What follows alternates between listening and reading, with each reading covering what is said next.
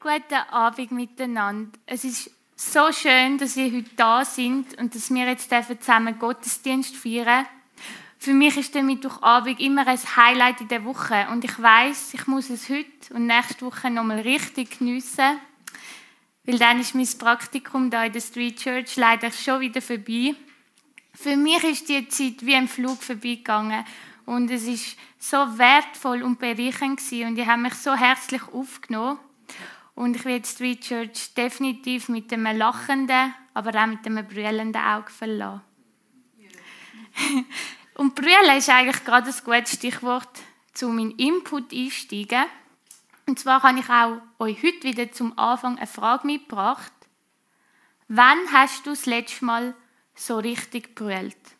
Ich meine nicht so ein erwachsenes Brüllen, eins, zwei Stunden mit Tränchen, sondern so richtig hemmungslos und laut wie ein kleines Kind.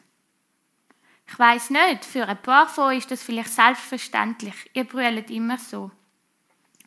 Andere können sich vielleicht kaum erinnern, wenn sie überhaupt das letzte Mal brüllt haben. Viele Erwachsene brüllen nämlich nicht mehr richtig oder gar nicht mehr. Weil je nach Erziehung wird einem beigebracht, dass Brüllen eine Schwäche ist. Und das gehört sich nicht. Ich kann von mir sagen, ich brülle selten. Oft schlucke ich den Schmerz einfach ab und bin vermeintlich stark. Aber manchmal klappt es. Da kann ich loslassen und losbrüllen und das ist immer sehr befreiend. Wieso erzähle ich euch das? Heute möchte ich euch ermutigen, vor Gott zu kommen und zu klagen. Und genau auch dann, wenn wir ihn nicht spüren. Ich muss ehrlich zugeben, mir selber fällt das schwierig. Ich finde es schwierig, ehrlich vor Gott zu stehen und zu sagen, ja, es geht mir schlecht und ja, im Moment spüre ich dich nicht. Eine Situation, wo ich das erlebt habe, ist während der längeren Verletzungsphase, wo ich noch im Leistungssport war. Ich habe geklettert. Und ich habe ständig kraftlose, taube Arme gehabt. Und ihr könnt euch vorstellen, fürs Klettern ist das ziemlich hinderlich. Und ich bin dann von Spezialist zu Spezialistin gerannt, aber niemand hat herausgefunden, was genau das Problem ist. Und das hat mich mega gestresst. Weil ich gewusst, je länger die Verletzungsphase geht, desto länger geht es, bis ich wieder anfangen zu trainieren desto länger geht es und desto schwieriger wird es, bis ich wieder in den Wettkampf einsteigen kann. Und gleichzeitig habe ich mir aber immer gedacht, das kommt schon gut. Denk positiv, du musst stark bleiben. Weil wenn dir jetzt auch noch deine Psyche in den Weg kommt, dann geht es noch länger, bis es dir wieder gut geht und bis du wieder gesund bist. Und ich habe dann gemerkt, wie mich das so gestresst hat, das positiv denken müssen. Und gleichzeitig habe ich keine Verbesserung gespürt. Meinem Körper ist es nicht besser gegangen. Ja, und irgendwann ist es dann gekippt. Ich bin wieder einmal von einem Termin gekommen, das mal aus dem Unispital. Und auch die haben nicht herausgefunden, was eigentlich das Problem ist. Und dann ist von einem Moment auf den anderen alles aus mir rausgebrochen. Ich habe hemmungslos angefangen zu brüllen, eben wie ein kleines Kind. Und das hat gut da. Nicht, weil du das, meine Verletzung, geheilt worden wäre. Aber weil ich auch ehrlich sein konnte. Und zwar von mir selber und vor Gott. Ich konnte sagen, ja Gott, es geht mir wirklich nicht gut. Und ja, im Moment spüre ich dich einfach nicht. Es geht heute also ums Klagen und ums Gefühl von der Gottverlassenheit. Und ja, das ist nicht ein einfaches Thema, wie du, Dominik, am Anfang schon gesagt hast. Und ich hatte freie Themenwahl. Und es hätte sicher Dutzend andere Themen gegeben, wo es angenehmer wäre, um darüber zu reden. Aber ich finde es wichtig, dass wir auch über so etwas reden. Und ich muss vorwegnehmen, ich habe nicht ein Rezept, das ich euch mitgeben kann, dass ihr euch nie mehr so werdet fühlen. Aber, ob es passt oder nicht, irgendwie gehört das Gefühl zu der Realität von gläubigen Menschen dazu. Manchmal da scheint Gott einfach wie vom Erdboden verschluckt zu sein. Man betet, man geht in den Gottesdienst, man liest die Bibel, man singt Worship. Aber Gott spürt man einfach nicht. Wenn es mir gut geht, kann ich ja noch denken, ja easy, ich komme eigentlich ziemlich gut den Leitschlag. Aber wenn ich in eine Krise komme und Gott dann wirklich brauche, dann bringt mich das schier zum Verzweifeln. Wenn ich in die Bibel schaue, dann kennen die Menschen das Gefühl von dieser Gottverlassenheit schon seit eh und je. Das ist jetzt vielleicht nicht gerade eine gute Nachricht, aber das Tröstende daran ist, dass wenn wir uns mal so fühlen, dass wir definitiv nicht allein damit sind. Vor uns ist schon vielen Menschen so gegangen. Und die Bibel, das Buch von Gott, redet auch darüber. Und das finde ich stark. Sie erzählt nicht nur von den schönen Erfolgsgeschichten, die Menschen mit Gott erleben, sondern sie redet auch über die schwierigen, traurigen, unverständlichen Momente. Aber nicht nur die Menschen aus der Bibel, sondern auch weitere wichtige Personen vom Christentum haben über das geredet. Einer davon ist der Luther. Der Luther hat um 1500, ein bisschen nachher, in Deutschland gelebt. Er war Mönch und einer der wichtigsten Theologen für die Reformation.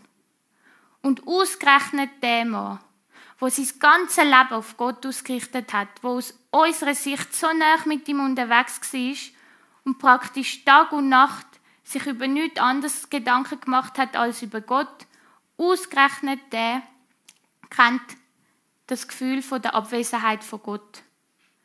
Und über das hat er geschrieben. Und er hat Gott zwei Eigenschaften zugeschrieben. Der Luther sagt, Achtung, jetzt kommt Latin. er sagt, manchmal erscheint uns Gott als Deus revelatus und manchmal als Deus absconditus. Deus revelatus heißt auf Deutsch übersetzt der offenbarte Gott, also der Gott, wo wir spüren, wo wir erleben, wo sich uns zeigt. Und Deus absconditus heißt verborgener Gott. Das ist dann, wenn wir das Gefühl haben, dass Gott hinter einem dicken schwarzen Vorhang sitzt, uns nicht hört und nicht sieht und wir ihn auch nicht. Eine Erklärung, wieso wir manchmal Gott so erleben, habe ich leider nicht. Und ich muss ehrlich zugeben, ich habe bisher auch noch keine gelesen oder gehört, die das abschließend erklären können. Was aber nicht heißt, dass man sich nicht trotzdem darüber Gedanken machen darf. Mir persönlich hilft es aber bereits zu wissen, dass ich da damit nicht allein bin und dass das offensichtlich eine Erfahrung ist, die viele Menschen machen. Und mir hilft es auch, darüber zu reden und Text lesen, wo ich sehe, wie es anderen Menschen damit gegangen ist. Und auf ein Buch von der Bibel, wo genauso Texte enthalten sind, möchte ich genauer eingehen. Und zwar sind das Psalmen.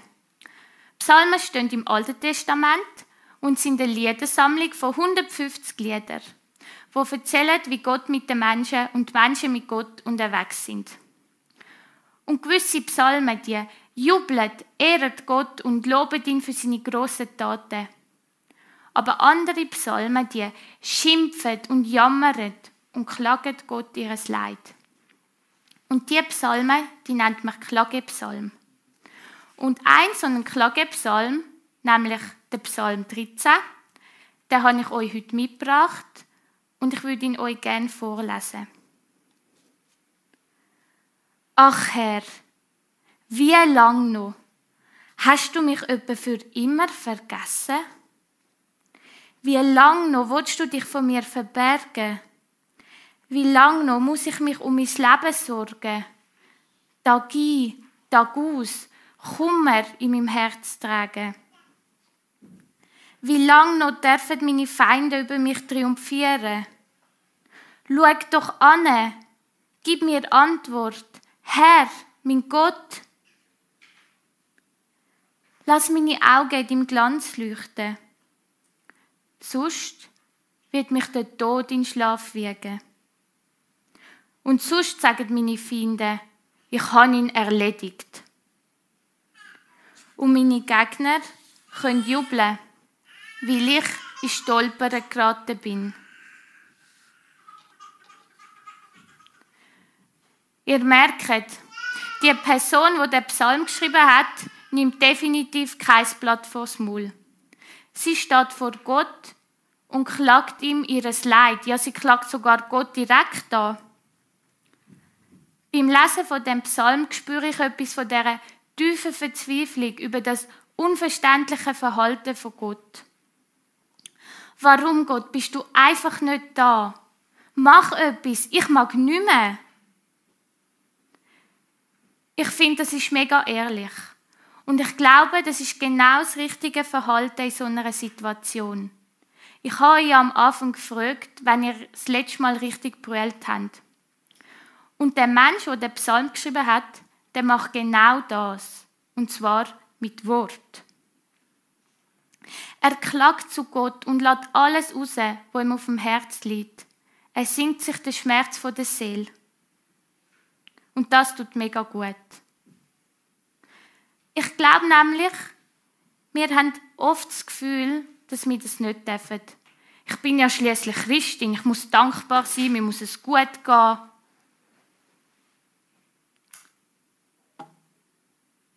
Und wenn ich Gott nicht spüre, ja, dann muss ich mich halt einfach mehr anstrengen. Aber das ist Quatsch. Weil vor Gott müssen wir uns nicht verstellen. Wir müssen nicht die Starken sein und den Schmerz abschlucken. Weil ich glaube nämlich daran, dass Gott mit uns Beziehung leben möchte. Auch wenn ich das in gewissen Momenten ehrlich gesagt nicht spüre, aber ich vertraue darauf. Und wenn das stimmt, dass Gott mit uns Beziehung haben möchte, dann dürfen wir so vor Gott kommen, wie wir uns fühlen. Nur dann ist die Beziehung echt und ehrlich. Und Klagen ist ja nicht einfach ein Umgejammern und ein Selbstbemitleiden. Oh Gott, schau, wie arm ich bin.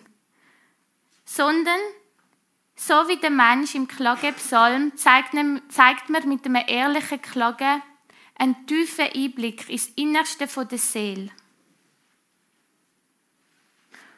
Und darum möchte ich euch ermutigen, kommt vor Gott und klagt ihm euer Leid. Gerade auch dann, wenn ihr ihn nicht spürt, wenn ihr euch so fühlt wie der Autor vom Psalm oder der Luther, wenn ihr denkt, Gott hat mich verlassen, er verbirgt sich vor mir. Genau dann ist es angebracht. Weil ich glaube, das Schlimmste, was wir in so einer Situation machen können, wäre in ein Schweigen hineinkriechen. Gott haltet unser Klagen aus. Er vertreibt das. Klagen ist viel besser, als gar nichts mehr sagen, zu resignieren und in der Stille aufzugeben. Und wie gesagt, im Klagen sind ihr bei weitem nicht allein, sind dabei in bester Gesellschaft. In der Bibel stehen noch viele andere Texte, nicht nur der Psalm 13. Es gibt sogar ein Buch, das Klagelieder heißt. Und wie der Name schon sagt, ist das auch eine Textsammlung mit fünf Liedern, wo Gott ihr Leid klagt. Ja, und sogar Jesus hat das gemacht am Kreuz. Er hat gesagt, Eli, Eli, lema sabachthani. Mein Gott, mein Gott, warum hast du mich verlassen? Jesus hat seinen Schmerz nicht einfach abgeschluckt und den, Stille, äh, Starke gespielt. Aber er hat auch nicht einfach in der Stille resigniert, sondern er hat bis zum letzten Atemzug zu Gott geredet. Aber es gibt natürlich Situationen, wo wir so erschöpft sind und so müde, dass wir kein eigenes Wort mehr finden. Und da kann es helfen, wenn wir so einen Text führen nehmen und unsere Situation in diese Worte hineinlegen. Ihr könnt einfach nach Klagepsalm oder Klagelied googlen und dann findet ihr die Text. Und wenn wir auch das nicht mögen, dann dürfen wir auch einfach von Gott kommen und brüllen. Es braucht nämlich nicht immer ausgesprochene Worte. Was mich in so einer Situation immer tröstet, ist die Verheißung über den Heiligen Geist. Der Paulus schreibt, der Heilige Geist wohnt in uns und er betet für und mit uns mit einem stillen Seufzen. Das ist ein Seufzen, das nicht in menschliche Laut oder menschliche Wort zu fassen ist. Ich möchte euch den Vers vorlesen. Ich sehe ihn auch hinter mir projiziert. In gleicher Weise aber steht uns der Geist in unserer Schwäche bei. Denn wir wissen nicht, was wir eigentlich beten sollen. Der Geist selber jedoch tritt für uns ein mit wortlosen Seufzern. Das finde ich unglaublich tröstend. Egal wie Gott verlasse ich mich fühle, ich darf wissen, da ist jemand mit mir, in mir, wo für und mit mir zu Gott betet. Und es braucht nicht mal meine Worte. Der Geist sieht in mein Herz hinein und er kann all das mit seinem Seufzen vor Gott bringen.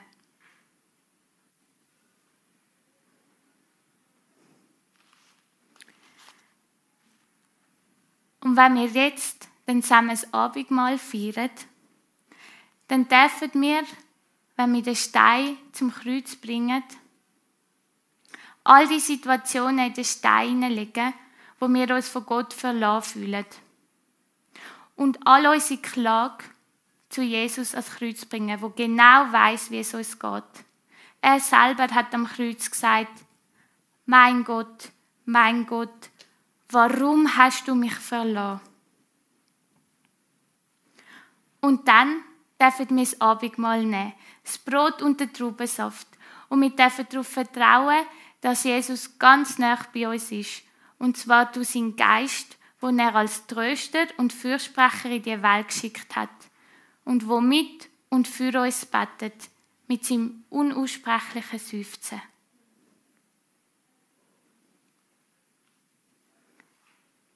Ja, und so feiern wir jetzt miteinander das Abendmahl.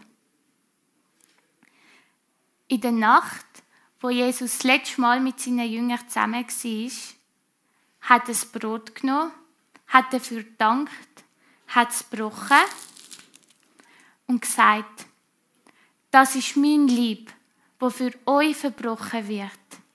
Nehmt, esset davon und denkt dabei an das, was ich für euch da habe.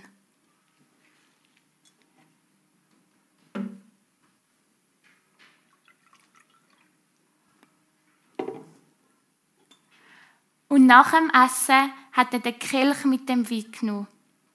Er hat dafür gedankt und gesagt, das ist mein Blut. Es besiegelt die neue Verbindung zwischen Gott und den Menschen.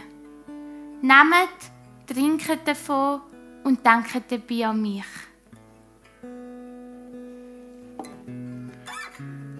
Ich möchte noch beten.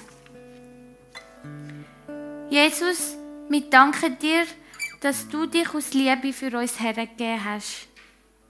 Du selber hast am Kreuz eine tiefe Gottverlassenheit erfahren. Du weißt genau, wie es uns zumut ist, wenn wir uns von Gott verlassen fühlen. Danke hast du uns darum, nachdem du zu Gott, im Vater, zurückgekehrt bist, deinen Geist geschickt, der mit und für uns betet. Und wir wollen dir danken, dass auch das Klagen bei dir Platz hat und dass du das mit uns zusammen aushaltest.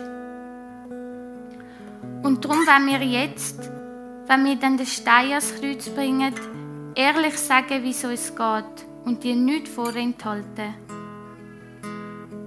Danke dürfen wir so vor dir kommen, wie wir uns gerade fühlen. Amen